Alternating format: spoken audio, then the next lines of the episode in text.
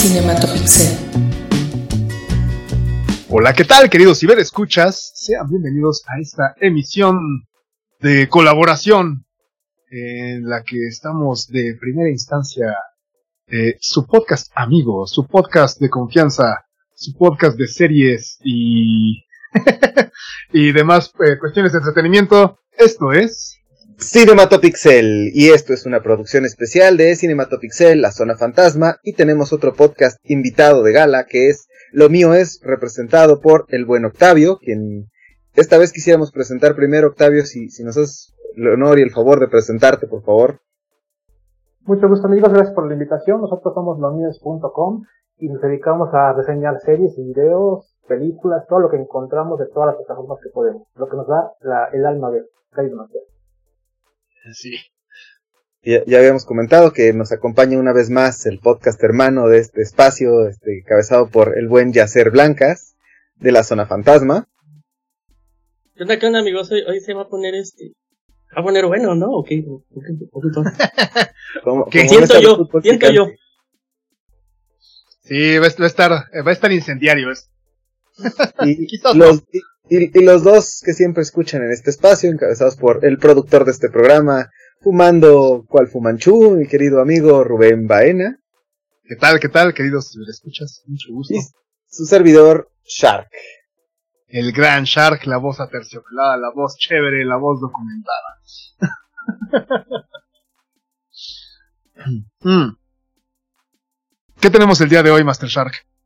Cuéntanos. Pues mira, lo que nos trajo aquí el día de hoy es este un tema que salió a la mesa en una conversación en redes sociales donde a alguien se le ocurrió poner la alguien, eh, alguien comillas, este la maravillosa idea de, de, de, de cuestionar si la obra de Lucas era mejor o si lo que están haciendo actualmente para efectos de Star Wars, Favreau y Filoni es mejor. Y de eso detonó una agradable conversación que detonó en una discusión y luego unos ataques que se convirtieron como de fútbol picante. Este. Pero bueno, eso es lo que nos tiene que ir reunidos para platicar un poquito de el libro de Boba Fett y desmenuzar un poquito en cuestión de gustos qué, qué pensamos de Star Wars, hacia dónde va, qué, cuál es la visión que, que, que digamos es mejor, hacia dónde va la franquicia, esto y muchas otras cosas que vamos a ir desmenuzando el día de hoy, mi querido Master Rubens. Pero, ¿qué te parece entonces? Antes Sí. que otra cosa, me gustaría, me gustaría aclarar aquí que, y vaya, para que no haya, ah, no me avisaron o alguien despreocupado, desprevenido, eh, considero que para el efecto de desmenuzar eh, este tema, es, eh, yo creo que en algunos casos sí va a haber necesidad de hacer algún spoiler, No, esto es, completamente con Sí. spoilers, ¿eh? ya sea de eh, el libro de Boba Fett o del Mandaloriano, desde luego, O de Clone Wars. o exacto, de O, o Clone estás Wars, diciendo, o estás diciendo que Darth Vader es papá de, es papá de Luke. Ajá, ¿Qué? este, vaya, ¿quién hubiera pensado que Darth Vader Mierda. era el papá de Luke Skywalker? Hay muchos chavos que no lo saben, ¿eh? No lo digan. Sí, sí, sí. Adelante No. no lo digan. A- ante todo va a haber spoilers, así que bueno, quien, quien no la haya, quien no haya visto eh, estas series, vale la pena eh, que primero les echen lentes y no quiere llevarse una, un, un- un- una sorpresa, ¿no?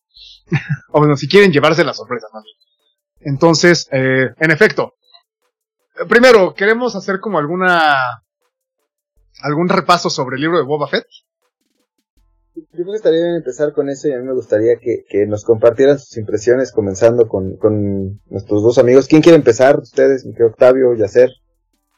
Pues mira, si quieres yo empiezo porque, porque va a ser muy rápido. Perdóname, perdóname Octavio. Prefiero No, que dígale. tú agarres la palabra con, con Boba Fett porque les voy a ser bien sinceros. No vi toda la serie. Este, me agarró, me agarró la vida de adulto.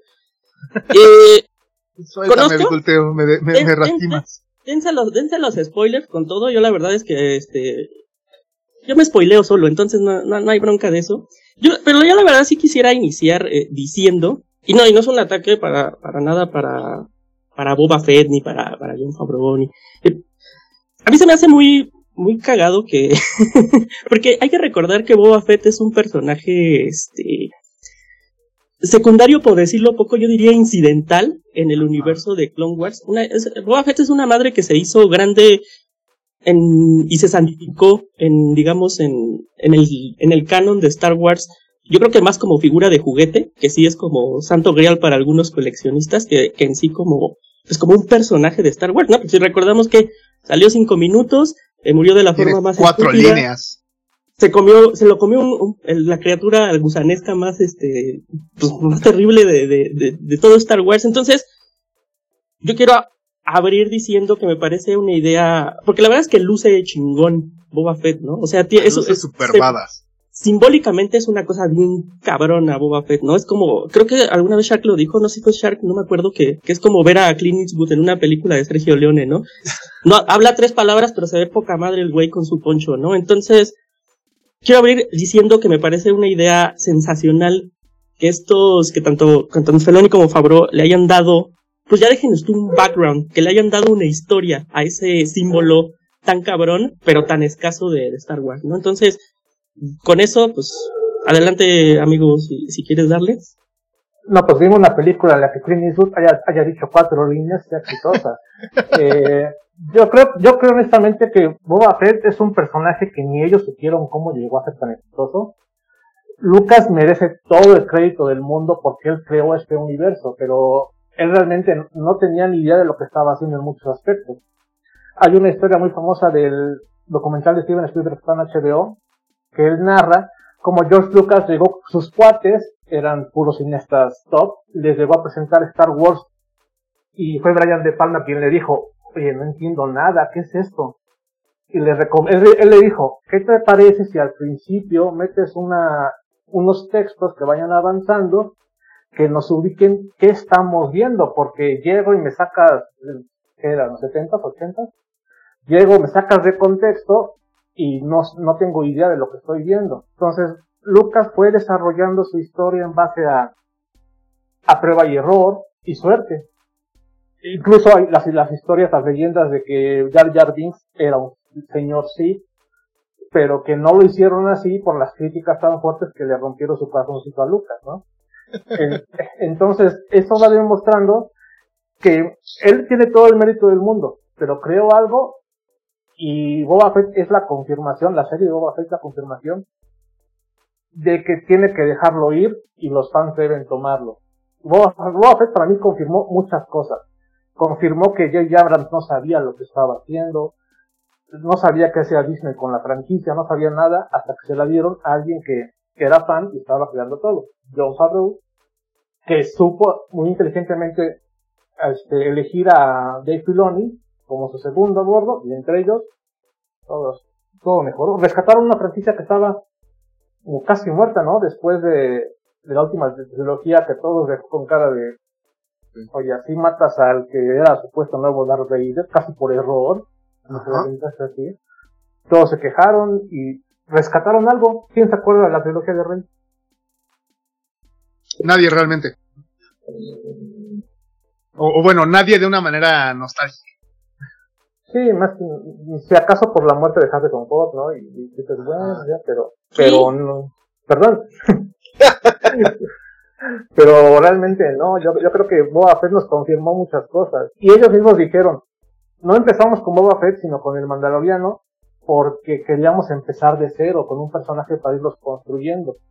Y supieron hacerlo mejor que J.J. Abrams, que dijo, pues voy a repetir la primera película, Boba Fett pegó, tráete uno igual, Phasma, igualito, pero más plateado, porque es moderno. Y ya, no le salió, alguien se acuerda de Phasma también. Intentaron hacer lo mismo, le dan pocas líneas, lo ponen en el rincón. Y no es que creo que el problema con, con estas fórmulas de Star Wars y con estas fórmulas en general, pensando en otra franquicia como puede ser Matrix, su última película en la que dices, el primer trancazo solo se puede dar una vez. Y, o sea, un segundo golpe, querer dar un segundo golpe igual es y creo que con Star Wars sucede algo semejante. Eh, y me parece que en la primer trilogía, la, pues la, la, parte de la historia la tenía más o menos clara Lucas, que era como mencionaste, Octavio, todo el mérito yo también se lo doy. Sea, el mérito de Lucas es haber creado el, el setup para un universo interesantísimo y súper explorable, que fue lo que sucedió por 20 años, tantos años con la- el universo expandido. O sea, Lucas se pone el set para que todos los fans puedan decir qué más pasa ahí. Y eso está súper chido. Y creo que ese es el mayor logro de Lucas. Creo que en cuanto a adaptaciones, en la segunda trilogía te das cuenta de que Lucas es un terrible director. Y que tiene como sus ideas, porque las ideas no me parecen malas, solo creo que son mal ejecutadas. Y la tercera trilogía, a mi parecer, es una cuestión de pollo sin cabeza. O sea, no sabían qué iban a hacer. Y entonces, yo hago esto, y pues yo no lo quiero. No, no- no hubo un plan. Más allá de elegir director, no había un plan de guion a seguir. Y eso, pues, le parte la madre totalmente a la franquicia. Y la mata. O sea, yo, yo sí creo que la, la mató. Y vienen las series. Las series ya traían algo desde Clone Wars. Desde, sí, o sea, Clone Wars traían algo, de, pero aparte desde la de este Tartakovsky, sí, del Tartakovsky. En la que dices, "A- así es como se usa la fuerza, ¿no? O sea, Sí, cuando, cuando pelea Mace Windu contra Grievous, ¿no? Exacto, y vemos, ¿no? que está en la, vimos en la película que está todo dolorido y todo envuelto en su principal. Porque. Mace Windu lo dejó así, pero no lo vimos en la película y estuvo mejor que de parte de la película. Exacto. Y luego viene la serie de, de 3X. A mí- yo no la quería ver, me parecía muy, muy, muy feito verlo, pero la verdad es que fue un error de mi parte. Es una gran serie. Y ahí es donde empieza esta, eh, eh, llevar Star Wars a un lenguaje de serie en el que tienen el acierto de algo que habíamos hablado eh, con Soji Shark hace, hace un episodio, dos episodios, en la que las adaptaciones, por ejemplo, de los videojuegos, o yo les comentaba en una conversación coloquial de, de mi opinión sobre este Cowboy Bebop, en la que los guionistas, yo me pregunto si los guionistas jugaron los videojuegos o vieron el material de Cowboy Bebop. O sea, me queda claro que no. O sea, y creo que en este caso, tanto Abrams como este hombre Reynolds, ¿no? ¿Cómo se llama? Este, Ah, Johnson. Ajá. Eh, no, como que quisieron hacer otra cosa. Y el acierto de las series viene con que Filoni es un, un tipo que realmente entiende el universo de Star Wars. O sea, el, el- el mérito de este fulano, de Filoni y de Favreau es que, en- de que son fans. Y de que lo entienden y de que lo, lo quieren. Y creo Sí. que a partir de ahí surgen estas, estas series que, que bueno, llegando a mi opinión base, de, de- ahorita, como base, en cuanto a la pregunta de si son mejores, yo digo que no. Solo realmente lo han interpretado muy bien y saben cómo explorar. Y, y, por ejemplo, eh, ahí, y un, un pequeño paréntesis, ahorita que hablas de, de Filoni, y, y que estábamos hablando de, de Boba Fett, de la serie de Boba Fett, este, yo creo que, y digo, Favreau es un genio de la cultura pop, ¿no? Y de la interpretación, y es un genio de marketing también, pero Filoni es el que, es el que llevó toda esa esencia que dices, ¿no? Hay que recordar que el, la primera vez que se desarrolló Boba Fett como personaje fue en Clone Wars, ¿no? Este, el Boba Fett niño, ¿no?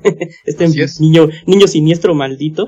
Entonces, ahí se ve que, que es, que es Filoni el que, el que le llevó toda, todo ese conocimiento geek, se lo, se lo pasó a, a Fabro, que ya hizo, ese güey es un puto mago de la cultura pop. Está cabrón. ¿Qué es lo que yo digo, no? En cuanto, yo digo que Favreau es un tipo que interpreta y explora, pero nunca lo he visto, o nunca he visto que desarrolle o que genere, que cree. El tipo, como dices, es un genio de la mercadotecnia y de la cultura pop. Y te es un Midas.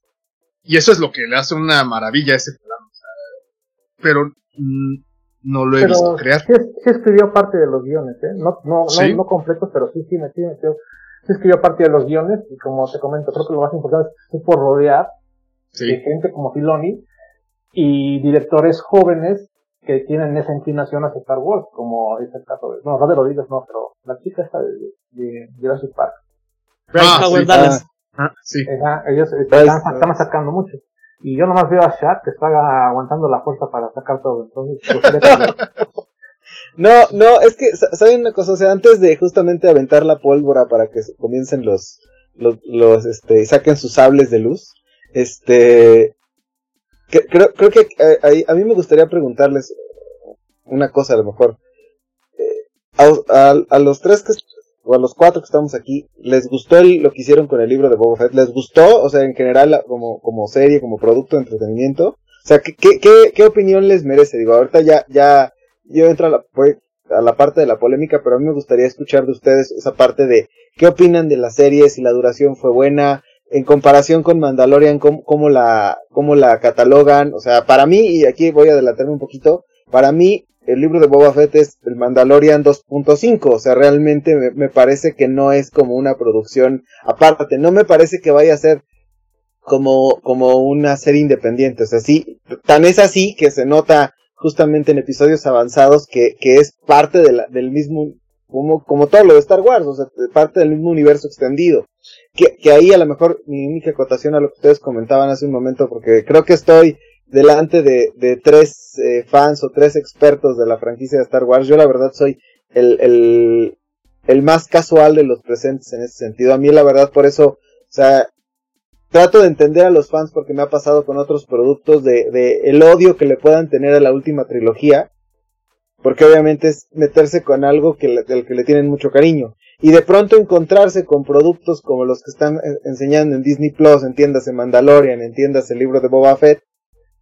Creo que es, es eh, de alguna manera el, reivindicarse un poco con otros productos que no habían sido tan afortunados.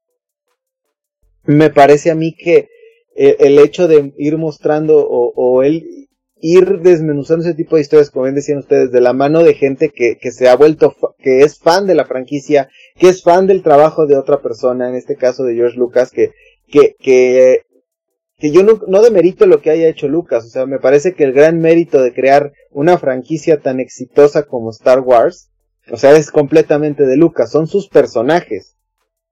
Pero me parece que el mismo Lucas yo creo que no, no sé si alcanzó a dimensionar lo grande que iba a ser ese universo a largo plazo, o sea, ese universo extendido que, que, va más allá de, de, la simple, de la trilogía original, o sea, no se queda como esa parte, o sea, hoy podemos hablar de trilogías que son, que son de culto, pero creo que en el caso de Star Wars, o sea, yo creo que es este, un tema, un tema de... de... también. Sí, sí, sí, sí, o sea, pero, insisto, ese, nada más es como que quería dejar como esa, esa acotación antes de empezar con los, ya con, sacando la pólvora de si es mejor un, un producto u, otro, o sea, que, a lo mejor no se trata de, de, vamos a votar cuál es mejor, no, porque cada quien va a tener su punto de vista, pero a mí sí me gustaría escucharlos en, principio, o sea, digo, y antes de entrar a desmenuzar todo eso, y perdón que me regrese ahí, a, que, nos platicaran un poquito qué les pareció en general el libro de Boba Fett. Octavio. Pues como, como comentas tú, este, creo que tiene que funcionar tanto para el que es fan como para el que no es fan, porque si no va a pasar como Warcraft, que funcionó para los fans, pero ellos mejor no fueron al cine, no pagaron el boleto y no, y se murió la franquicia. Y en el caso de, Boba Fett, yo creo que tenían las manos atadas, porque es un, es una persona que sabía, que sabemos dónde estuvo, y tiene que seguir cierta línea para convertirse en un antihéroe, que fue lo que más, a, mi, parecer, mal les falló. ¿Cómo pasa de ser este villano, asesino, mercenario, ruin, a una persona que está buscando mejorar eh, toda la mafia y ser bueno y ser un regente amigable? Yo creo que tuvo un desarrollo muy lento porque se vieron forzados por esto. Como dices, es totalmente Mandalorian 2.5. Yo me preguntaba cuando vi Mandalorian, ¿Qué van a mostrar en la siguiente temporada? ¿A Luke con Baby Yoda? Bueno, con Grogu. ¿Van a mostrarlo a él? ¿Van a, cómo van a unir? Me quedó todo claro acá. No perdieron tiempo con la temporada 3 del Mandalorian. Ya le dieron un motivo, ya le dieron, ya, ya, ya cumplieron con lo que esperábamos y buscan, y buscarán sorprendernos. Y a Boba Fett le dieron un buen epílogo, a mi parecer. Muy lento, sí. Eh, la, acción empieza con el episodio del tren y fuera de ahí tiene cosas muy lentas, los tusques, y sí, sí, pues sí, fue lento, porque veníamos del Mandalorian. Pero yo, como te comento, tenía las manos atadas por un personaje que ya tenía una historia y tenía que explicarnos cómo salió primero de ahí. y cómo se convirtió en lo que ahora, en lo que vimos en la Mandalorian 2, que ayudó a, a, Yarin, Yarin. Ya, ya sé. Pues, o sea, co- como les dije, no, no vi, no vi completo este, el libro de Boba Fett, pero nada más por eso, y lo que decía Shark es, es bien cierto por la conversación que vi. A mí la verdad sí se me hace un poco tramposillo, como este, usar la serie de Boba Fett nada más para tener un puente, este, a, a The Mandalorian 3, porque la, la realidad es que en cuanto a la conversación, creo que bastaron dos minutos de que saliera Grogu para enterrar la historia de Boba Fett, ¿no? Y la verdad es que el libro de Boba Fett, l- 95% de la conversación era toda esta parte del entrenamiento de Grogu con Luke y con... Ya, ya me llené de spoilers asquerosos y con lo que sucedió con la Orden 66 y con este la elección de Grogu y toda esta parte, o sea, sí se me hace un poco tramposillo narrativamente que te vendan algo como el libro de Boba Fett cuando claramente no, no era eso, tampoco era eso. Entonces, digo, independientemente de que esté chingón o no esté chingón, sí se me hace un poco, un pelín tramposo esa, parte. Ju- justamente, creo que yo no me esperaba otra cosa, ¿saben? O sea, yo no me sentí defraudado porque yo estaba seguro de que iba a pasar algo así, o sea, de que, de que libro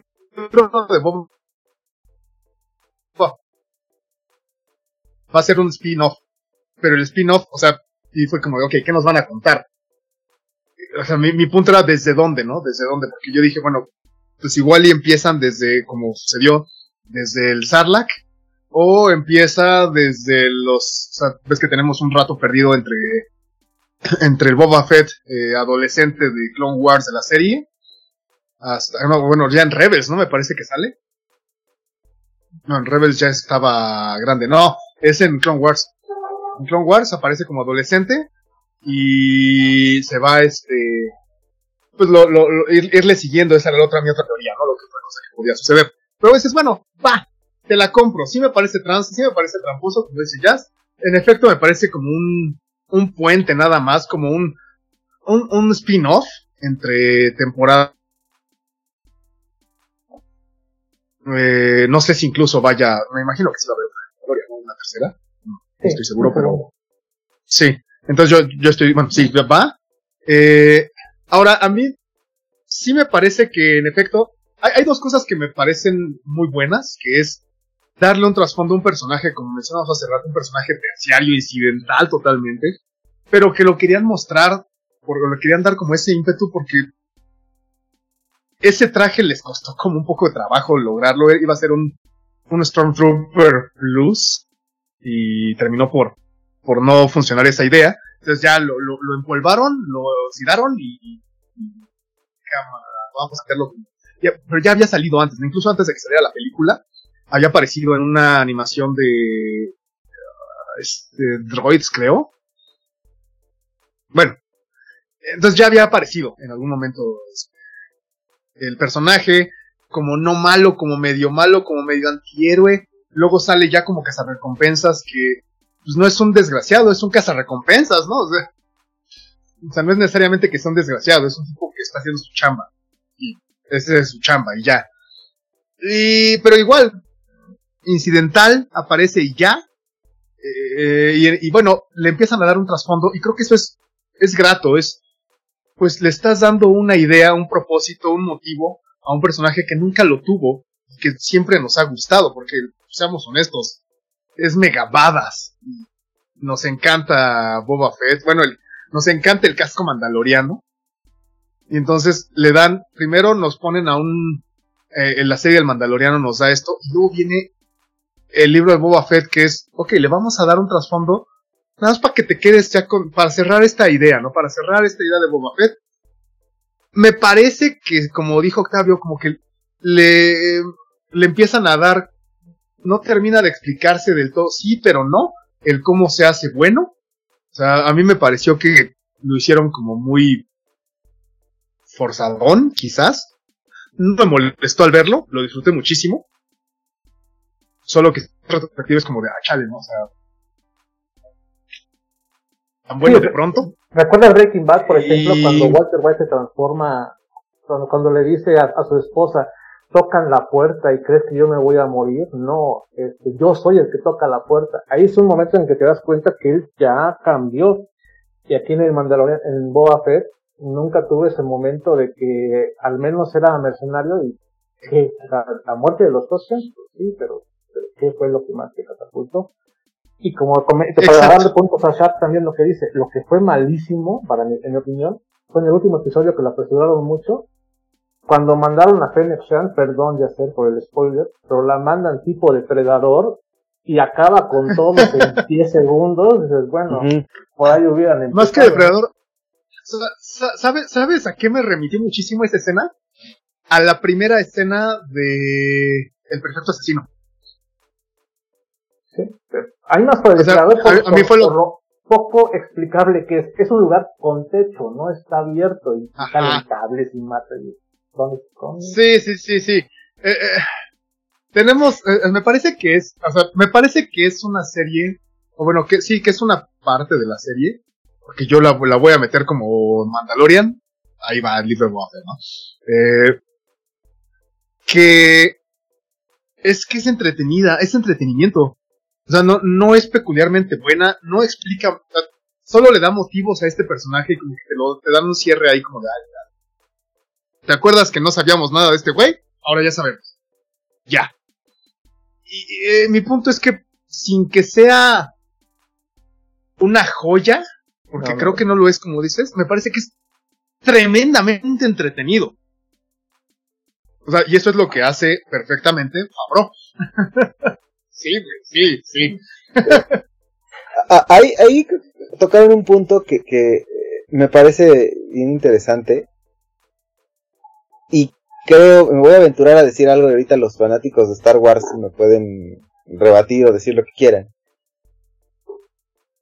Atendiendo a los trabajos previos de John Favreau, a mí me da la impresión de que no es que fuera casualidad el hecho de que, de que él escogiera a esos personajes. O sea, me parece que, que todo era un, que era un, un plan ya muy definido o sea, finalmente Boba Fett se vuelve como el pretexto, pero es, es lo que decía Rubén también de, de qué personaje o qué, qué caracterización ha tenido a lo largo del tiempo una serie de cosplayers o de gente que, que, que, disfruta comprar el merchandise.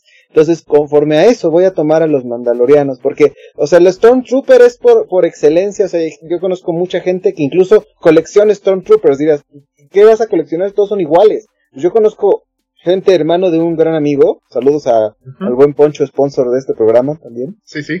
este, que, que coleccione Stormtroopers, o sea, simplemente por, o sea, de, de, la gama que sea. Y me parece que con Boba Fett pasa algo muy parecido, y el hecho que de pronto inicie justamente con The Mandalorian, o sea, al final del día es, es le estás dando a la gente otro producto de mercadotecnia buenísimo. Y acá justamente el buen Octavio mostraba justamente al otro gran producto de mercadotecnia de esta franquicia que es Grogu o Baby Yoda o como lo quieras llamar. O sea, ¿cuántas roscas de reyes no vimos que, tenían sus mini Grogus? O sea, eh, eh, a ese punto llega. O sea, eh, la inteligencia de crear una saga de, o, de mantener este tipo de saga, exactamente.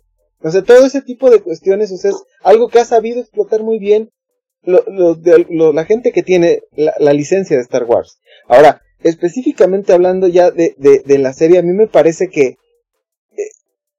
los primeros episodios, insisto, hablo desde el punto de vista de alguien que no es fan de la saga. O sea, a mí me parece que por lo mismo tal vez yo no espero nada y me, me parece bastante entretenido. O sea, pero, pero creo que, que el, se dispara todo a lo mejor en, en hablando de, de, cuartas paredes y otras cuestiones, me parece que en el momento en el que vuelven a, a, sacar a Mandalorian y que vuelven a sacar a Grogu y vuelven a sacar el CGI de Skywalker, ay, perdón, spoilers también, este, me, parece que, que, que, esa parte es donde otra vez la serie se va hacia arriba. O sea, es, es hecho, y de pronto, y, y aquí abro un paréntesis y les quería preguntar también, por ahí empecé a leer rumores que decían de bueno, ¿qué pasaría si X o Y interpretaran a un joven Skywalker? Creo que, creo que la gente ya no va a tolerar eso. O sea, al final del día es de, ya me enseñaste que lo puedes hacer con CGI, no necesito un actor que lo haga. No, para nada. O sea, ahí de hecho se meterían en un problema más fuerte. O sea, si lo iban a hacer, lo tenían que haber hecho antes. Y a ver qué reacción tenía la desde gente. El inicio, optaron por el CGI, optaron por el CGI, mejor ya déjalo así. Porque en el momento que les pongas un actor por muy parecido que lo elijan, porque por ahí vi un par de nombres, este, no va a ser lo mismo ni remotamente. Es mucho más fácil que le hagas CGI a Mark Hamill, porque todavía lo tienes vivo. Ya preocúpate cuando él ya no esté, a ver qué diablos hace. Pero ahí todavía lo tienes. Explótalo. pero la gente, la gente y sobre todo el fandom de Star Wars se va, se va a cagar en todo. Así es, la verdad es, es bastante tóxico. La película de Solo, ¿no? Este, se cagaron en el joven Han Solo y, y si les hubieran puesto, y si le hubiesen puesto un CGI, se hubieran cagado en el CGI es, eso es, eh, eso es cuestión de, de Han, Solo sí es medio mala, eh, la verdad. Es mala, es mala, pero la por cuestión por ahí empieza, por ahí empieza la furia. Porque cuando, pues cuando, es rescatable hasta lo defienden con, con la vicecita de Guadalupe, pero, pero no, es bastante malo.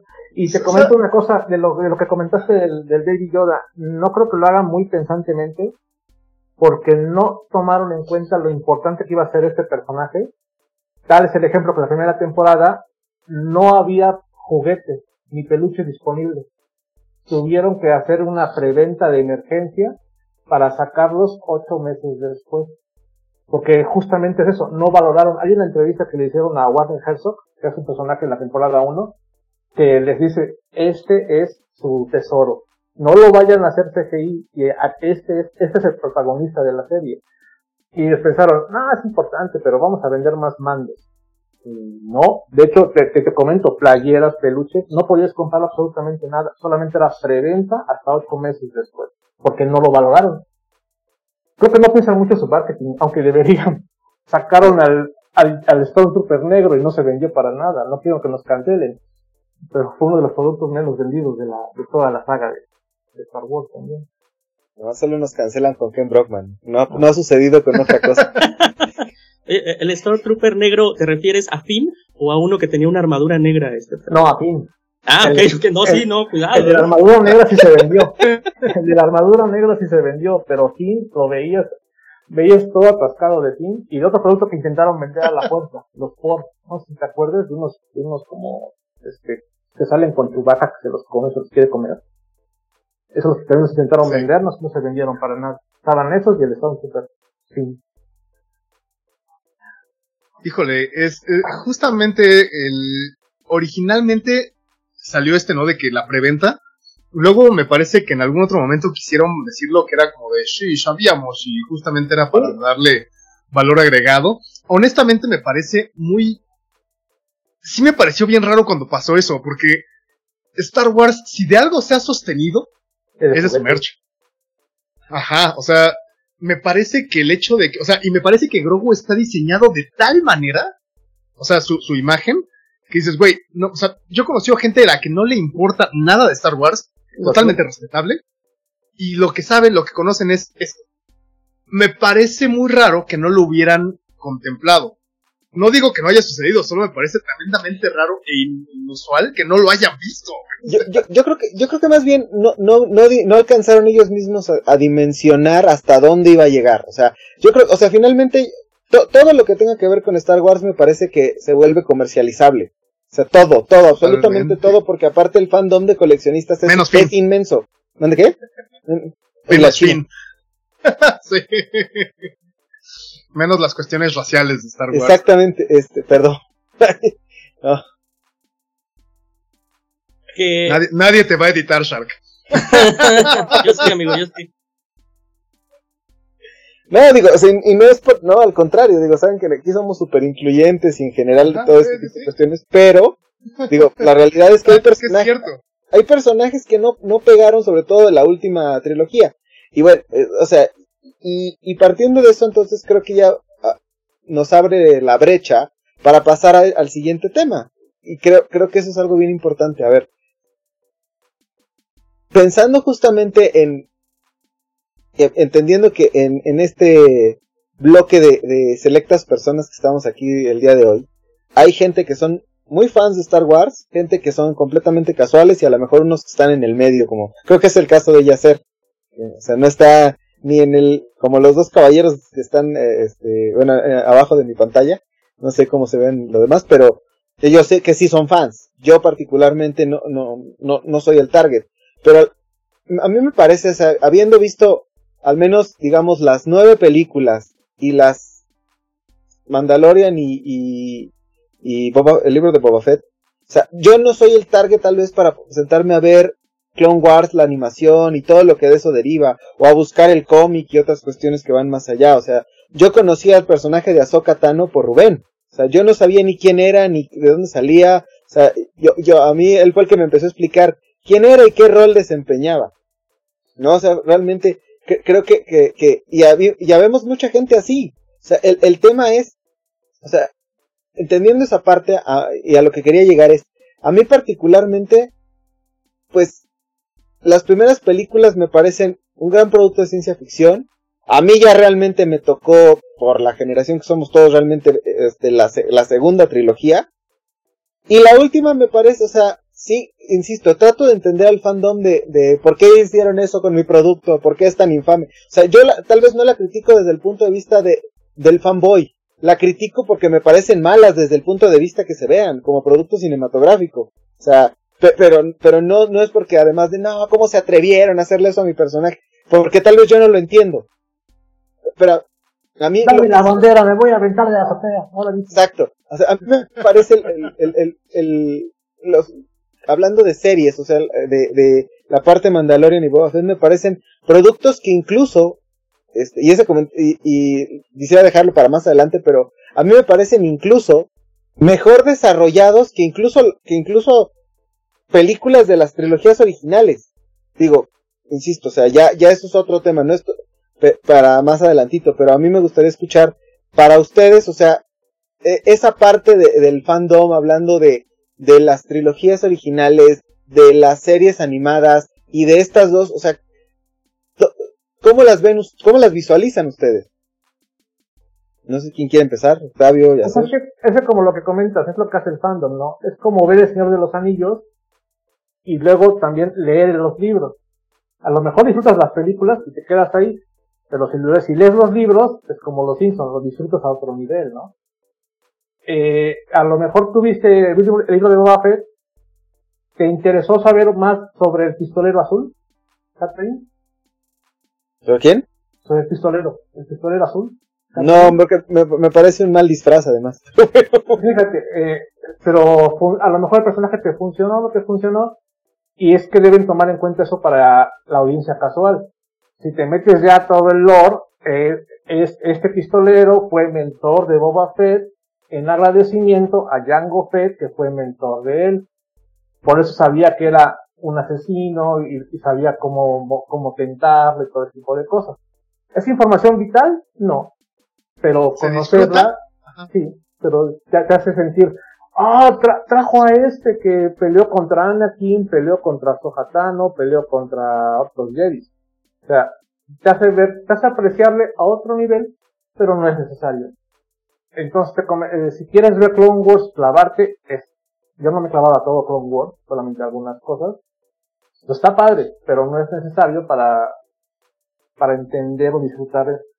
O sea, en efecto, lo puedes distinguir, lo puedes entender eh, de manera o sea, bien y lo puedes disfrutar, pero, o sea, ese es como el guiño a los fans. Viste lo que viene, lo que viene de atrás, ya le encuentras un poco de, oh, qué chido, le encuentras encanto, uh, y, encanto rima y pues sentido a lo que sucede en el, en el último episodio, ¿no? Es necesario, como decía ¿es necesario? Posiblemente no. ¿Lo puedes disfrutar mejor? Posiblemente sí. O sea, es como, como saber de física para ver Futurama. O sea, ¿es necesario? Ah, posiblemente no. ¿Cómo los jala el tubo? toda la ciencia del mundo. Tienes razón. ya, se, ya se puso Pero, o sea, hay muchos chistes que te van a pasar.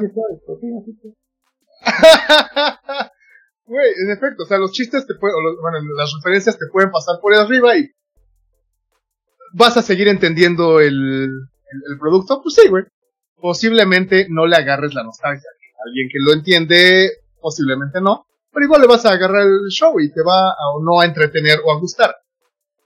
Ahora creo que eh, eh, si, no te, si no te causa interés, posiblemente no seas target, posiblemente también seas como de, bueno, no me gusta, posiblemente ni siquiera te gustan las space opera, Posiblemente, o sea, es como de igual y no eres el tipo de contenido o de temática que te atrae a ti, como posiblemente a mí no me atraen lo que hablábamos hace unos días, ¿no? De a mí no me interesan los eh, dramas de abogados. O sea, en, la- en la- en la- en las series. ¿no? Por ejemplo, no es como, de, bueno, posiblemente, posiblemente no es el tipo de contenido que más te atrae. Y hasta te parece como insulso, ¿no? Eh, ah, como yo que no veo terror. No sé, como ese tipo de cuestiones. No, no, o sea, yo lo que, o sea, a mí me parece un, un gran producto, me parece sumamente entretenido, lo disfruté sí, sí. muchísimo. Creo O sea- que funciona. Con eso, esa es tu respuesta. Es- funciona. Creo que Marvel ya lo entendió. Eh, dejó Marvel de ya hacer- lo entendió. Dejó de hacer películas solamente para su, su base de fans y las empezó a bajar a un nivel diluido que, que puede apreciar cualquier persona sin tener que clavarse a toda la saga de cómics y enojarse porque hay algo diferente. Y creo que en este que- caso, con las que- series, con, lo que decías de si es necesario, eh, o de, de traer como las series previas sobre lo que dices de, los cómics y demás, yo creo que cada quien sabe hasta qué punto se clava. Como decía Octavio, ¿no? Con lo que decía de Señor Anillos. Tú te puedes quedar con las películas y decir, hasta aquí estoy bien. Eh, ¿Sabes qué? Es que métete al Silmarillion. O sea, sí, la neta es que el Silmarillion me parece un libro muy clavado. Incluso a mí, que me gusta mucho. O sea, güey, tráete un cuaderno y una pluma para ver el para leer el Silmarillion por la genealogía nada más. Y eso si quieres. Si no, nada más léelo. Y los nombres, este, raros, bríncatelos y eventualmente, ah, es que esto me suena conocido y ya te acuerdas. Y todo está perfecto mientras lo sigas disfrutando. Y en el caso de Star Wars, pues tú, tú nada más has visto las nueve y empezaste con la segunda trilogía. Está bien. Honestamente, honestamente son películas, y, yo siendo un fan, lo siempre lo he, men- lo he dicho, son películas que van de me a malonas, salvo el episodio 5. El episodio 5 me parece una joya como producto cinematográfico completo. O sea, ya no digas de Star Wars. o- Y el hecho de que a mí me gusten o me hagan mucho, me haga muy fan, tiene que ver más con que, como dije al principio, el set que dejó Lucas, otras personas lo expandieron y lo exploraron. Y eso es lo más bonito que tiene Star Wars. Y como eso, ahí es donde entran las series y donde entra todo este lenguaje, creo yo, que las películas en el lenguaje cinematográfico no lo pudieron realizar, quizás por el tipo de guionistas, el tipo de dirección o el tipo de lenguaje eh, narrativo, y las series sí se lo han permitido. Y las series han permitido muchas cosas que vienen a ser lo que era para el ñoño fan el universo expandido. Los cómics, las novelas, eh, los rumores, güey, porque incluso yo me enteraba de cosas antes de internet por los rumores, ¿no? Es como de, güey, es que la novia pelirroja de Luke.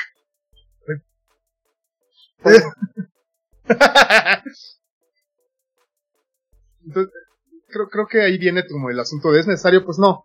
Si te quieres meter un poco más y te llamó la atención, pues métete y está bien chido. Querido Jazz, ¿tú quieres abonar algo? Pues, pues mira, lo que pasa es que yo creo que sí somos un poquito, no sé, creo que a lo largo de los años hemos sido, estamos siendo un poquito injustos con la, con la, con la trilogía original. Sí, la verdad es que las películas de Star Wars, las originales, sí han envejecido. Una, muy mal, muy, muy mal. Como dice, como dice Ruth, yo creo que la única rescatable ahorita es el Imperio Contraataque. Pero también es un poco la onda esta del, del, del güey que tiene 25 años y te dice, no mames, es que Di Stefano era, era mejor que, es mejor, era mejor que Messi. Y dices, no sea ridículo, pues ni siquiera viste jugar a Di Stefano realmente. O sea, mi, mi punto, mi punto es, tampoco vivimos, creo que ninguno de los que estamos aquí vivimos Star Wars de un inicio. Creo que, creo que verlo con ojos frescos y, y ver algo así que no está eh, a nivel de, de estas sagas y de- no estaba tan desarrollado, si haber sido algo así de wow, ¿qué estoy viendo? Chingón, ¿no? Creo que nosotros sí lo vemos con unos, unos ojos más cínicos. Todo, todo, todas las películas de George Lucas y por eso ahorita con la mano en la cintura decimos, "Eh, es que pinche Lucas era un, era un director así de, de tres pesos, es que mira, este, mira cómo se ven, mira el desarrollo de personajes, o sea, sí, y lo entiendo, porque sí son películas que han envejecido más que, más que otras, pero, pero sí creo que somos un poquito injustos ahorita, porque nosotros pues ya tenemos todo el bagaje de, de las series animadas y de todas las expansiones y los cómics. Y ahorita ya tenemos a, a John Favreau haciendo maravillas con el nuevo Star Wars. Entonces, sí creo que estamos siendo eh, últimamente un poquito injustos con lo que hizo Lucas, porque al final del día el cabrón creó algo que es es una, yo creo que es una de las tres cosas más gigantescas y más perdurables en la historia de la cultura pop con, los virus y ahí quien se ha hecho en un tiro, este, Señor de los Anillos o Harry Potter o no sé, o no sé pues qué. Entonces, de, entrada cambió la manera de hacer cine. y, y, no lo, no lo veo, no, no, no lo veo desde, es, ay, mira, es el señor que su nostalgia no lo deja ver, este, que, puta, creo que los más, los más felices, y eso es algo que yo he visto bien chingón, los más felices que yo he visto con lo nuevo que está saliendo Star Wars son los fans, fans, fans de Star Wars, ¿no? Lo, veo a Ruth, veo a Octavio y veo cómo hablan de eso y digo, no, es qué chingón que fans de Hueso Colorado que sí le saben este pedo estén tan contentos con eso. Rodrigo Munguía, que ojalá nos esté viendo, lo mismo, es un fan de Hueso Colorado y está muy contento con esto. Pero, como esta onda de, de quién es mejor, pues sí se me hace como, pues espera, o sea. Sí, sí, o, sea, y, y, a lo mejor echándole más pólvora todavía aquí al, al fuego para que se, me vayan encima. Este, y me comparen con cierto comentarista de, de programa deportivo por la noche, como ya tuvieron a bien hacerlo acá dos caballeros.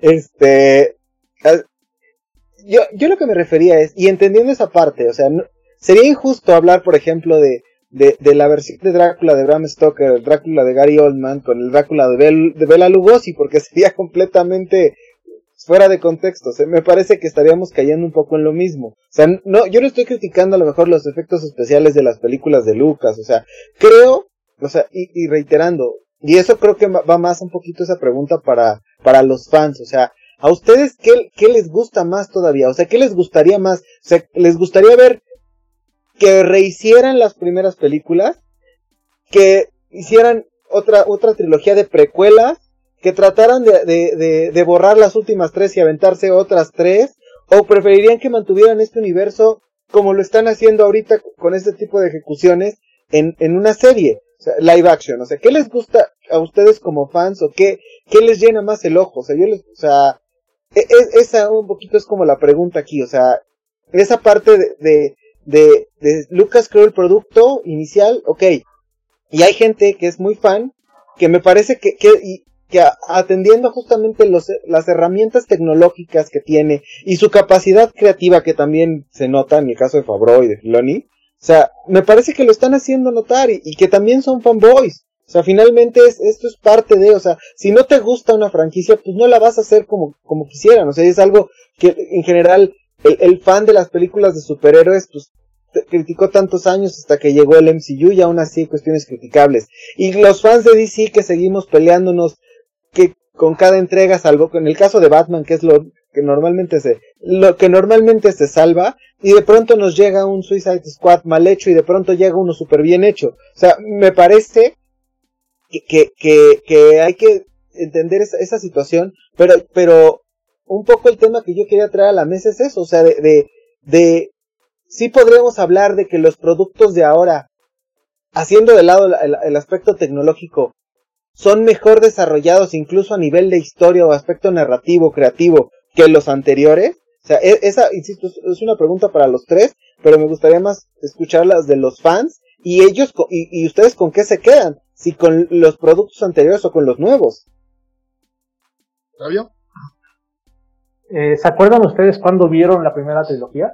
Bueno, que sería la segunda cronológicamente. Eh, esos son momentos trascendentales en mi opinión. No sé si han visto eh, la serie That 70 Show, el show de los 70. Eric Foreman es súper fan clavado y su papá le vale gorro. Pero hay una escena en la que lo, obliga a acompañarlo al cine. Y siendo un cascarrabias el, papá, en la escena que deslumbró a los 70 de cuando viaja de cuando hay la explosión de la serie de la muerte, sonríe y se empieza a comer palomitas. Creo que eso es lo que más destaca el éxito de lo que fue Star Wars, que nadie esperaba que se convirtiera en lo que fue. Eh, creo que hay pocos fracasos exitosos en la historia del cine. Bueno, hay muchos. Eh, Tiburón, Spielberg es súper capaz, súper visionario, es un gran director, es, no, es increíble. Pero tuvo la suerte de que que el tiburón no funcionaría, no funcionara, porque si hubiera funcionado, hubiera sido una, una película muy mala. Y George Lucas también tuvo suerte con esto, aunque ha hecho otras películas, pero Indiana Jones, por ejemplo, pero no tan, no tan buenas. Me quedo con esas emociones que vi cuando vi la primera vez este, la primera trilogía, que provocó que me emocionara con la nueva trilogía, cronológicamente la primera. Yo sí disfruté de la canción de Duel of Fate, me encanta. Eh, me encanta la pelea de Obi-Wan contra este Anakin en el, en los volcanes. Eh, si hay mal actuar y lo que sea, y Lucas no les dio mucho con qué trabajar a los actores, pero, me, encanta la secuencia esa. Y no me, me decepcionó la trilogía moderna, así como tú dices, para aventarme de la, del sexto piso ahí con mi bandera de Star Wars y, y gritar, ¿no? Porque honestamente enoja que te fueran, que algo que tú amas te lo tiren a la basura porque tú entiendes que lo entienden peor que tú. Lo que le hicieron a Snow fue una grosería de proporciones épicas. Se van construyendo a un, a, un personaje interesante y como que le avientan el sable láser y como, eh, cosas por el estilo. Me decepcionó. Esa, esa trilogía yo la enterraría, la guardaría en el cajón. La tengo, la, la descargué y no la volví a ver. La vi en el cine y ahí me gustó más Rogue One, por ejemplo. eh, porque salió, creo que en medio, en medio, de, en medio de la trilogía. Y esa trilogía no la voy a revisitar, si acaso la, unas escenas de Luke o algo así. Y me gustó lo que están haciendo con el Mandalorian. Y me da miedo lo que van a hacer con Anakin y Obi-Wan, porque no están involucrados ni Dave Filoni ni John Favreau. Entonces ahí creo que voy a, vamos a ver que aquí está en otra línea de tiempo. Entonces no vamos a ver ni el Mandalorian, ni a Boba Fett, ni a Baby Yoda. Va a ser otro producto completamente diferente que nos va a dejar ver si está en el camino correcto. Y como dices, me quedo con live action. No, aunque los Clone Wars son buenas, yo prefiero verlas en live action. Y entre los productos, o sea, entendiendo la parte, Lucas o Fabro y Filoni. Lucas ya no tiene interés, es como un músico cuando Metallica, uh Caifanes hasta si quieres, para irnos al extremo. Cuando el músico tiene hambre, es joven, tiene hambre, quiere crear, está en otro ambiente. Cuando ya empieza a crecer, tiene los millones, ¿para qué, qué ganas, qué flojera? ¿Se tenía que tirar yo qué? ¿Qué? ¿Quieres que haga una canción? Pago una canción de que mi familia va a la escuela y no, ya no hacen cosas chidas. Y estos, estas nuevas generaciones tienen hambre, tienen motivación, no se han hecho de un nombre. Lucas tiene el dinero del mundo. Ella nomás lo invitan y, ah, está chido, ponle acá más azul. Porque él ya, ya, ya te triunfó, ya no, ya no tiene necesidad de crear nada. Y ya no, creo que lo invitan por cortesía más que nada. Ok, ya eh, creo que hiciste una pregunta bastante categórica, amigo, entonces te voy a responder de forma categórica. Yo, yo así viéndolo ya desde así objetivamente y viendo a Star Wars como un todo, más que como algo que hizo George Lucas o algo que están haciendo este Peloni y John Favreau, yo te podría decir que después del Imperio contraataca, mi cosa, mi producto favorito de Star Wars es este la segunda temporada de Mandalorian. Entonces sí, sí creo que lo, creo que, que lo, están desarrollando muy bien y lo están desarrollando mejor que muchas de las películas originales, ¿no? Y, pero creo también es ahí, a mí lo que me gusta mucho de, por ejemplo, de The Mandalorian y de lo que están haciendo, que no he visto Boba Fett, pero creo que va por el mismo tono narrativo, es, es retomar como esa idea de George Lucas, por ejemplo, pues él, él al crear el universo de Star Wars se basó mucho en un montón de westerns, ¿no? Y en las películas de samurai de Akira Kurosawa y toda esa parte, ¿no? Y eso está, eso está padrísimo. O sea, por ejemplo, tú lo ves desde, ahorita desde el soundtrack, este, este chavo que está musicalizando, no sé, no sé quién, no me acuerdo cómo se llama, pero, puta, podrías decir, este, este es Ennio Morricone, ¿no? Este, lo está musicalizando y le está dando un tono de western increíble y creo que eso es parte de lo que a mí me está gustando un montón y, y, me repito otra vez, creo que eso también viene de Filoni, ¿no? Hay un, hay un capítulo en, en Clone Wars, no sé si se acuerdan, que es este, los, los Jedi van a una aldea como japonesa y lo salvan de unos este, maleantes intergalácticos. Eso son los siete samuráis de Akira Kurosawa, ¿no? Entonces, ese güey también tiene en la mente esa concepción y todas esas influencias que tuvo Lucas al principio. Y eso es lo que se me hace padre, que creo que fue lo que se les olvidó como a todos los intermedios, a las series de los, a las películas de los noventas y a, y a, la nueva trilogía. Creo que se les olvidó Lucas. De hecho, es gran parte de, pienso de que los fans no les gusta, que se les olvidó como las influencias primarias de, de, George Lucas, ¿no? Que son, los, son estos westerns. Entonces, yo como lo veo, yo creo que las películas del canon, este, así lineal, ya están muertas. Cronológicamente ya están muertas. O sea, ¿quién, quién quiere ver algo más de, de Adam Driver y, y de Rey, que sí está muy guapa y lo que quieras? Yo creo que ya nadie, ¿no? O sea, ya ahí, ahí ya se murió esa línea. Se tienen que ir por un tentáculo que ahorita, como tú, como, como bien lo dijiste, Shark, son las series. No hay más, yo no veo, yo no veo más. Porque incluso creo que lo animado, a mí por ejemplo Bad Batch ya me, ya me cansó un poquito, como esta onda, que a mí sí me gusta un buen Clone Wars y, y Rebels, perdón, pero creo que también ya tocó, ya tiene tope, ya tiene pared. Entonces, ¿cómo veo Star Wars? Sí, bajo la mano de, de John Favreau y las series. Ah, ¿Cómo vayan a, resolverlo? No lo sé, porque, puta, pues, ¿cuánto puede durar este, la historia de The Mandalorian, no? Que, al final ya creo que también es una historia pequeña. A ver si la logran como expander, ¿no? que eso es algo que Marvel lo hace muy bueno. Si terminas de ver el libro de Boba Fett, vas a saber a dónde va el Mandalorian. ¿A dónde va? ¿Ya, ya viste el libro? Dime, dime, dime, Octavio. Él, cuando se quitó el casco, perdió su estatus de mandaloriano. Y él, él, a diferencia de Boba Fett, se llama el código. Entonces ya le dijeron cómo recuperar el estado de mandaloriano y eso es lo que va a hacer. Pero es una temporada, ¿no? E-, ese, ese plot se da una temporada, ¿no? Pero Star, Wars, Star Wars tiene que durar 40 años más. El dinero tiene que seguir rodando. Eh, eh, pero no vamos a llegar a de Mandalorian 9. No, eh, pero eso, eso, eso, eso iba un poquito, o sea, finalmente no compraron una licencia, o sea, no nada más van a vivir de Disney Plus. O sea, en algún punto van a hacer películas. Y en ese punto es, es, es, donde, donde creo que a lo mejor ahí, ahí el, el fan es el más preocupado, no el consumidor casual. O sea, creo que el fan es el más preocupado porque yo no dudaría que en unos años se avienten la puntada de vamos a rehacer la trilogía original y aguas. O sea, suena, ahorita suena como de nada, eso no va a pasar. No lo sé. Creo que ese era el camino hasta antes de esto que el Mandalorian cambió, cambió todo. Eh, hay tres proyectos, hay tres encargos a tres directores para realizar eh, películas de, Star Wars. Uno de ellos son los de Game of Thrones, que me parece que ya se la quitaron porque se dieron cuenta que son muy mal. Eh, pero pudimos ver, ah, ¿ya viste los cortos de anime de Star Wars? Están buenísimos, los Visions, ¿no? Ajá, ¿ya los viste? Vi algunos, no vi todos. Creo que ahí se demuestra el potencial. ¿Sabes, cuál es el tema? Que ahí, por ejemplo, con yo, yo lo veía como algo interesante el hecho de mezclar el anime con Star, con el canon de Star Wars, o, o al menos con historias paralelas de Star Wars, pero a mí no me parece, o sea, siendo fan del anime, no me gustó lo que hicieron. Fíjate, yo, yo, yo soy fan del anime también, y, cre y creo que unos episodios, no todos, tienen potencial para, o para, por lo menos para demostrar lo que pasa cuando, cuando quitas a Skywalker de la ecuación, cuando... Ese es, el, eso es lo mágico ahí. Ajá, y puedes ver que, espérame, hay otros Jedi, hay otros, puede haber otros elegidos, puede haber...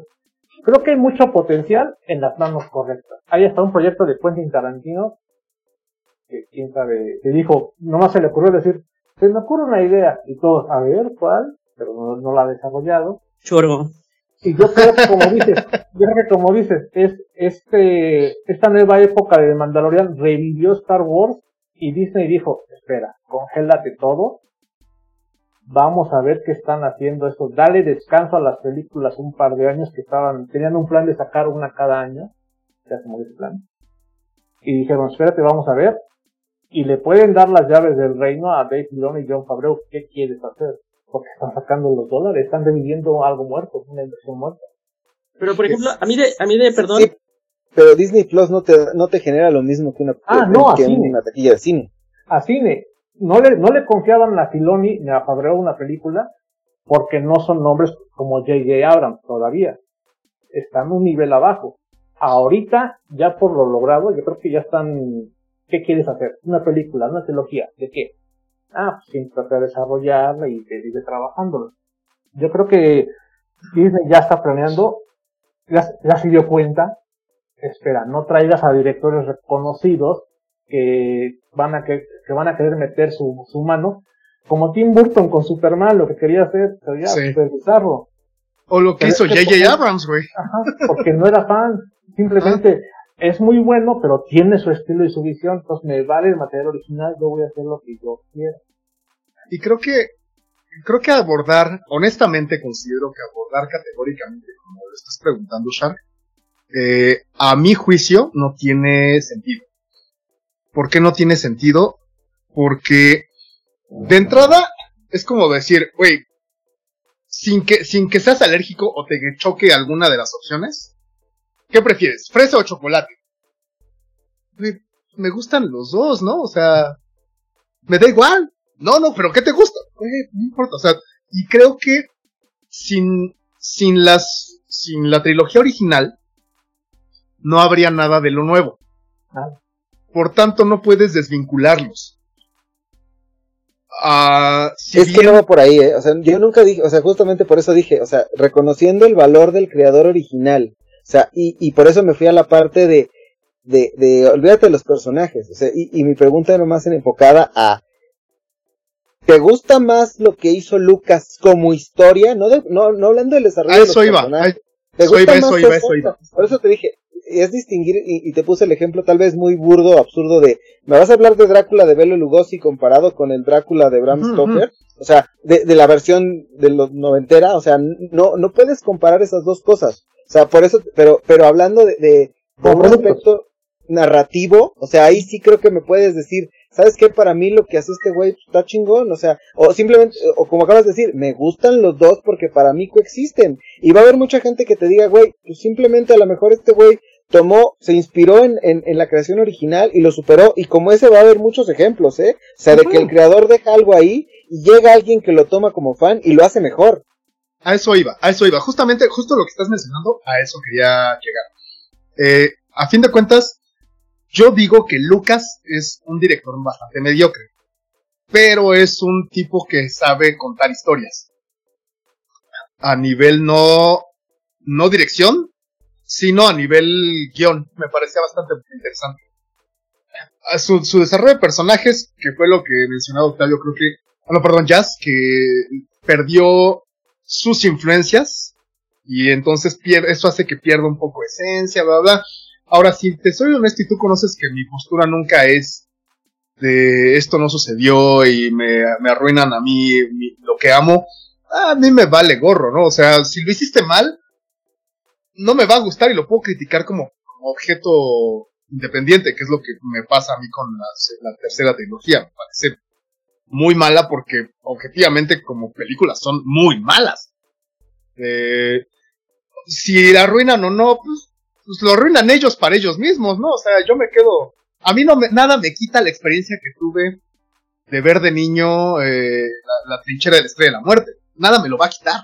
Nada. O sea, yo voy a seguir amando y cada que ande en bici voy a seguir pensando que voy pilotando un X-Wing. Porque así funciona mi cabeza, ¿no? y, y vaya, creo que Octavio también, güey. De niño también jugabas a eso, seguro. Había un juego de PC que estaba bien chido. Con eso. Sí, güey. Bueno, a lo que voy es a que, como, como- yo como fan, y como fan bastante desapegado, quizás, me gusta mucho por la nostalgia, la te- le tengo, pero siendo honestos, ha envejecido chafa, como decía Jazz. Y lo que se hace actualmente está más cuidado. Eso es lo que te puedo decir, está mucho más cuidado. ¿Y qué quisiera ver yo? La neta, si a mí me das live actions, lo han hecho bien con las series. Venga. Si me das animaciones, lo han hecho bien con las animaciones. Venga. Si me dices qué, qué, qué prefiero ver si hacia el futuro o hacia el pasado de la saga, honestamente, cualquier, ex- exploren, exploren el universo es vastísimo. Si te vas hacia atrás, tenemos Old Republic, tenemos o sea, como toda esta zona de tiempo de la vieja república, la nueva república, la, etapa de los Sith, et- hay un chorro de, puntos a explorar. Si te vas hacia adelante, también hay un chorro de puntos a explorar. Entonces, honestamente, va. ¿Que me está gustando lo que está sucediendo? Sí. El desarrollo de personajes, la neta es que sigue teniendo huecos. O sea, sigue siendo, me sigue pareciendo un producto de entretenimiento a nivel, lo que importa es vender merch. Y eso es lo que yo, poco. pero seguimos un poco con eso, ¿no? O sea, Disney. Disney es eso. Es Exacto. su- es su base. Y, y es Star Wars, o sea, se juntan el hambre y las ganas de comer, o sea, Star Wars era eso, y Disney es eso. Si bien le han metido un poco más de cuidado, eh, seguimos buscando, o sea, sigue siendo búsqueda de dinero más que búsqueda de, de, un producto artístico. No lo es, y está bien que no lo sea, o sea, también está chido. Entonces creo que yo estoy a la expectativa. Es, ok, ¿qué me vas a dar? da, venga, o sea, vi- viene, viene Favreau y Filoni, ok, lo han hecho bien, chido. Posiblemente después ya no lo hagan tan bien, porque quizás, como decía Octavio, después se les trepe un poco el decir, ya me encumbré, ya tengo un nombre. Ya, ¿no? Posiblemente ya no lo hagan igual. O sí. Quizás venga alguien más con otro tipo de hambre y te diga, neta, yo quiero hacer esto, ¿no? Y por eso me, me gustó a mí justo lo de Visions. Me parece como muchas, y vaya la redundancia con el nombre, ¿no? Las visiones que de repente dices, oye, es que esto está interesante, se puede explorar. Esto no está tan chido. Más allá de que fuera con anime, el hecho de que fuera anime me parece un modo de representación que poco tiene que ver con el contenido real. O sea, es dibuja esto en tu estilo. Y ya.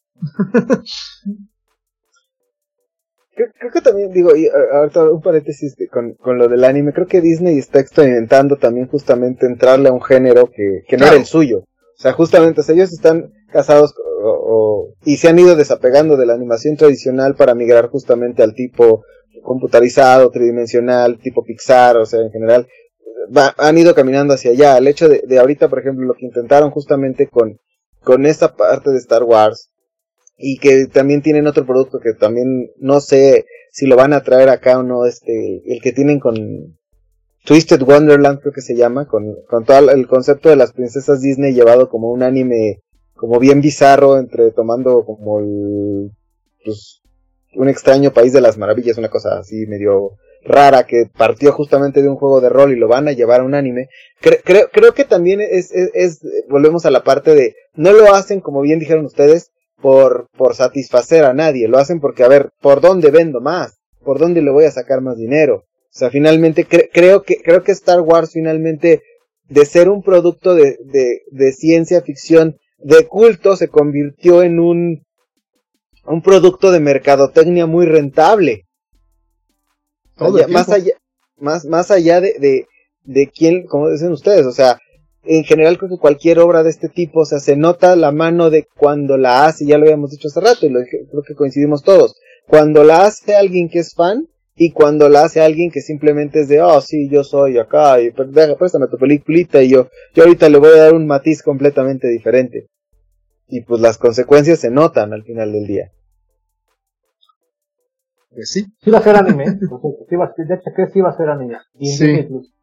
Y es que también creo que Disney dijo, un momento, todo este grupo de fans del anime, ¿por qué no tengo de estos? Entonces, pues, es mercado que, que van a atacar porque tomemos en cuenta de que Disney pretende este tener absolutamente ¿qué es todo. Ah, gracias. Sí. ¿Y por qué hay tantos en Twitter, eh? ¿Y Ah, por qué, y por qué no me ven a mí? ¿Tenemos algo de estudio Ghibli? ¿No? Ah, pues no. sí, vamos a ver. Sí, claro. O sea, ahora, sabemos que es un negocio y está bien que quieran hacer lana. O sea, eso es un hecho. También se agradece Claro. que, el- que, que alguien intente ponerle cariño y cuidado a lo que está haciendo. Haga lo que haga. O sea, eh, to- todos tenemos que comer y está chido que todos hagamos cosas por dinero. Pero también es como de, güey, si ya lo vas a hacer y ya vas a sacar lana, pues Está bonito, ajá, hazlo, hazlo bonito, ¿no? O sea, métele, métele cariño, güey.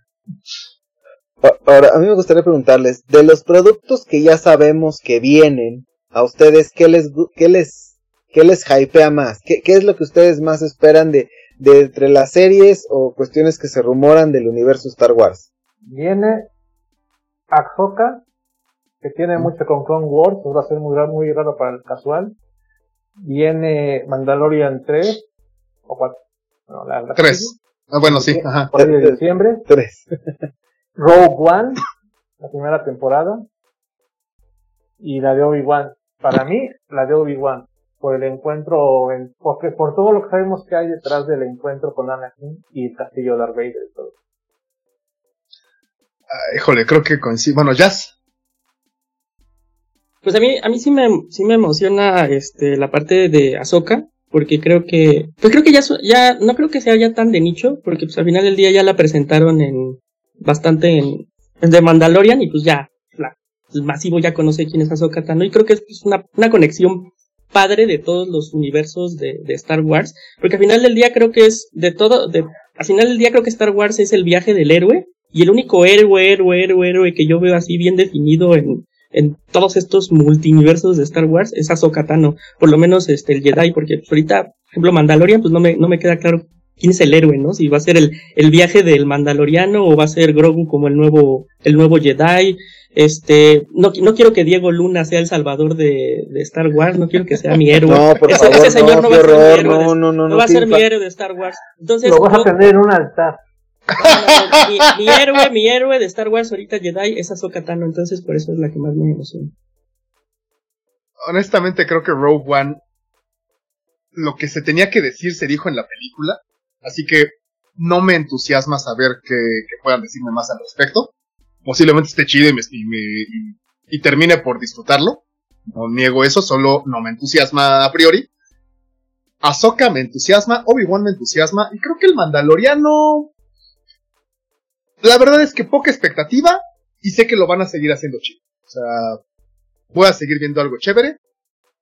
Pero creo que voy por. Creo que voy por Obi-Wan. Mm, pero es una cuestión de nostalgia, ¿sabes? Porque creo que el que tendría más futuro. ah, como. en- en- no futuro, sino. Como demostrar cosas más interesantes podría ser Ahsoka. Pero Ah, Obi-Wan. Viene otra película también de Patty Jenkins, Rogue Squadron, que es basada en los pilotos de los Jets. Es un, un- pero eso falta mucho. La Sí. retrasaron. Pero pero esa funciona más en videojuego, ¿no? En Rogue Squadron normalmente. Y Patty Jenkins no ha demostrado gran capacidad, entonces Ajá. no sé honestamente que vaya. No me emociona tanto, pero Aquí es interesante. En Rogue Squadron consideras que es, o sea, esa película sería algo de las películas de Star Wars o sería contada como adaptación de videojuegos.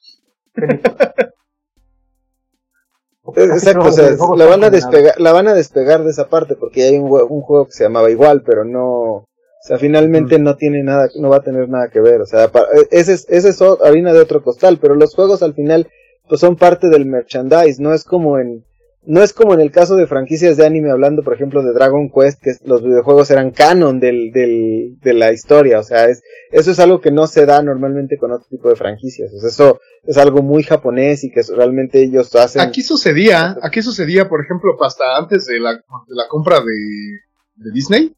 Bueno, por Disney. Con Old Republic, ¿no? Es que todos los juegos eran canon. Estaba el de eh, Shadows of Empire, que era canon. O sea, había novelas al respecto. Sí, Estaban. mencionan al maestro de Palpatine, ¿no? En un juego incluso y sale Ajá. la película. Por, por eso ti, Shark, ¿qué te, qué te- no te emociona, pero ¿qué te gustaría ver? ¿Qué te si gustaría ver? a Disney Plus y dices, sí, le voy a dar play.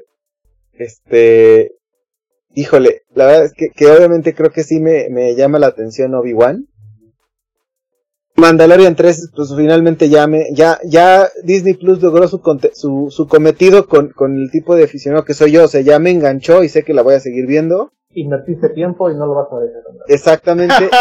y, y a lo mejor el lado de Ahsoka Tano me genera curiosidad por lo que me ha platicado Rubén, o sea, en cuanto a la, a lo mejor a, a describirme un poquito la historia y el contexto, a lo mejor no llego tan, tan en blanco como bien decías tú, Octavio, de, de, de haberme saltado esa parte, pero porque a lo mejor tengo, tengo aquí la fortuna de conocer a Rubén que se encarga de platicarme todo el universo extendido y me ahorra las horas de estarlo viendo, ¿no? Esperen que los que la vieran sin saber nada, para que luego comente si funcionó. Sí, exacto, o sea, digo, yo te, esa parte, pero, por ejemplo, yo, esa, esa parte de Rock One, yo no vi la película, no veo la serie, y, y si sale Diego Luna, ya saben lo que yo pienso al respecto, entonces con más razones como para pagarle a la, tele, a la pantalla, ¿no? Entonces, Rogue One es un peliculón, güey. Rogue One es un peliculón. Si no saliera Diego Luna, a lo mejor te la creo, pero... Creo, creo que, creo que te, es un de, de errores convertidos en éxitos. Porque ves que fue una porquería y tuvieron que refilmar casi la mitad de la película y quedó eso.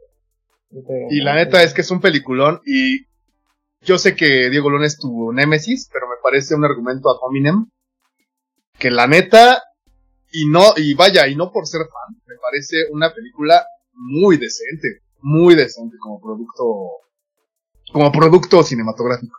La primera película que mi hija vio a los seis años y le gustó. Primera película de acción que vio a los seis años. Qué padre. Ok. Wow. Eh, aparte, qué bonito, güey. Y me preguntó desde entrar, ¿se muere alguien? Y yo le dije, no creo, es Disney. Se mueren todos. Veanla. Ah, pero aparte es poético. Oye, dale la oportunidad, ves morir a Diego Luna. La vas a disfrutar, la vas a disfrutar. Ya, y no es spoiler, güey, o sea, esto todos lo sabemos. como dijo de ser, o sea, realmente no me importa si me lo spoilean, o sea, porque finalmente si un día agarro y la pongo, pues no pasa nada, o sea, tampoco es como que, no, me, me arruinaron la experiencia de la vida, pues no, o sea, no. Sí, no, no. Sí, sí. Pero, pero pues, no sé, no sé, señores, en este punto, si, si, si hemos, creo que tocado, mi querido Rubén, los temas que teníamos en, en la imaginaria para el día de hoy, o Así nos es, está creo que, algo?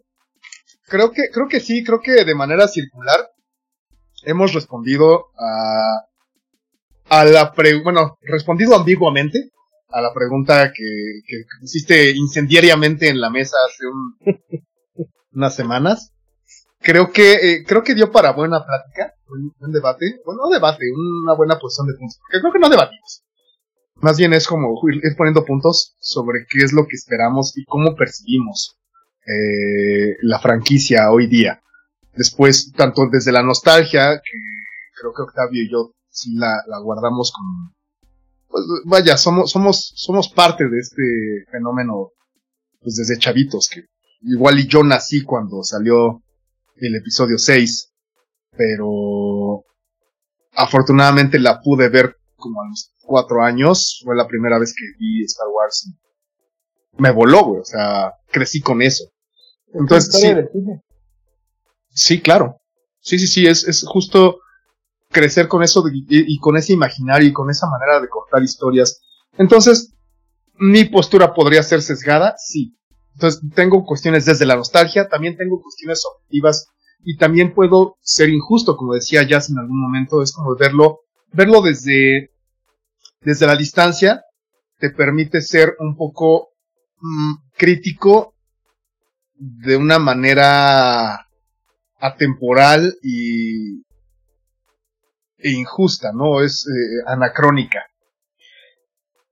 Y, y mira, ya, pa, ya, para cerrar, quiero lanzar otra pregunta, igual echándole más este fuego a la pólvora, o más pólvora al fuego de la palabra. Este, a ver, quiero que me digan cada uno su película, capítulo, serie animada live action, su favorita de cada uno. Quiero que me, que me digan eso. Empezamos con Octavio el regreso de Jerry solamente por la pelea de los volcanes. Ok, y hacer. Eh, pues ya lo había comentado, el Imperio contraataca. Mm, yo también que estoy... Híjole, hay un par de capítulos de Clone Wars que son hermosos, pero sigo, sí, me sigo quedando con, con, con el, episodio 5 seguido muy de cerca, sí, o sea, pero no, no es una decisión, este, o sea, seguido muy de cerca por otras cosas, pero sí es el episodio 5. El episodio 9, no, no es cierto. no, no, no, no, también coincido, creo que con... ¿Ya, con... ¿ya tienes espacio para alguien más en tu podcast? Ah, No. No, la, no, la verdad, la verdad es que, que, insisto, o sea, tal vez no va a ser muy popular lo que voy a decir ahorita, pero, o sea, en mi ca- caso particularmente creo que, híjole, diría que episodio 3. Te Está bien. Es, de- es de mi segunda, tercera opción, ¿eh? Ese Sí, que está chido. bien, pues la venganza del bien. La, este es, este, no No, es... la venganza de los Sith, ¿no? Revenge Ese, of the Sith. ese, ese, ese que yo quería Revenge decir of por the la, por la pelea de los volcanes. Ajá. La neta es que es una... Es muy buena esa, esa pelea, ¿eh? O sea, en Mustafar es... Es, es, es- ya sabes, es como el típico, ya sabes lo que va a pasar, pero no sabes cómo. Es que es todo. John Williams Ajá. con una buena historia. Lucas no firmó la primera trilogía únicamente porque no había los recursos cinematográficos para filmar esa escena. Por eso se brincó a la segunda, a, la, a los capítulos 4, 5 y 6. Porque dijo, no, no voy a, él sabía nada más eso, los volcanes, no, no voy a poder. Me brinco. Ujú. Solamente por eso. Y luego la, la Sí. cumplió. y por, por eso yo, yo creo que fue, para, fue lo mejor. Lucas no pudo, La neta- no, no podía filmar Dune por los recursos, inventó, Ajá. intentó este, Star Wars, no podía filmar El Señor de los Anillos, hizo Willow, Ajá. eso lo ha dicho él. Entonces, ahí hablamos de influencias, que es muy creativo y visionario, sí, pero que también copiaba, sabía copiar. Claro, claro, claro, sí, sí, sí. Pues esperemos, es- sí, sí, sí respondimos a tu pregunta. Ah, ya Sí, está, sí, sí, Tenemos, un, capullas. tenemos un soldado caído en este momento, Sí. a, ver si, a ver si regresa para el cierre. Este, pero bueno, no sé si querido Octavio quieras abonar algo más. No, realmente, mira, hay un, yo también quería elegir lados, a veces entre, digamos, cuando estaba Sherlock Holmes de Benedict Cumberbatch en la BBC y Sherlock Holmes de, este, Tom- Tony Stark. Que- y luego salió una serie de, también de Sherlock Holmes en la BBC, digo, en la CNN o algo así. Y digo, ah, yo quiero elegir uno, no quiero elegir tres. Y Benedict Cumberbatch le preguntaron, oye, ¿cuál es el mejor de todos los Sherlock? Y le dijo, disfruten todos. Es una gran época en la que tenemos tres Sherlocks para todos los gustos. Y yo creo que por ahí va la decisión de la comunidad. Disfrutemos de todo. Ok. Y Todo verle, todo- pagamos boleto y no nos gustó. Oye, mi querido Octavio, ¿y a ti dónde, dónde te pueden encontrar nuestros, nuestros escuchas? En ¿Dónde lomíes.com y en casi todas las redes, búsquenme como lo mío es. N. Lo mío es MX. No, Súper. digo, y también este, aquí atendiendo a que nuestro queridísimo amigo Yacer tuvo algunas dificultades técnicas que me acaba de notificar, este, o sea, nombre de la zona fantasma que no me corresponde, pero yo, Sí, pero, sí, sí, eh, digo, en, representación de, representación de, de Rodrigo Munguía, de Keanu Reeves de Naucalpa, de nuestro querido Yacer, este, a nombre de la zona fantasma, que es- está igual en todas las redes como arroba zona fantasma, en la zonafantasma.com. Este, bueno, no me tocaba a mí, pero a ti te toca cerrar con el de casa, mi querido Rubs. Este, como siempre, un, un gusto agradecerle a Octavio ahí que, que nos haya acompañado el día de hoy para, iluminarnos con, con, con la, con la, con la luz de la fuerza. Este, muchas, muchas gracias y qué gusto, qué gusto escuchar opiniones también, viejo. Es, es- es No, muy pues, enriquecedor siempre. Realmente es muy divertido esto. Sí. Master Sí. Shark, por, por parte de Cinematopixel, se encontró en la cabina de grabación número uno, porque tenemos, ya saben, esta producción de Cinematopixel. Claro, lados. queridísimo amigo el Master Shark. Muchísimas gracias, No. Master. Qué gusto compartir micrófonos una vez más contigo. No, quiero Rubs agradecerle aquí a nuestros queridos amigos, insisto nuevamente a Octavio, a, a Yacer que, A Jazz. que tuvo dificultades técnicas y, y se le cortó la, la llamada, pero La llamada. este, Estamos por bueno. cerrar, ya no había bronca. y mi querido Rubs, como productor de este programa, la voz cantante y el, el guionista detrás de este, de este concepto, Muchísimas gracias. Eh, esto fue, Cinematopixel. ya saben, ahí estamos. Nos escuchamos la próxima. Adiós. Cinematopixel. Producción Baena Lab.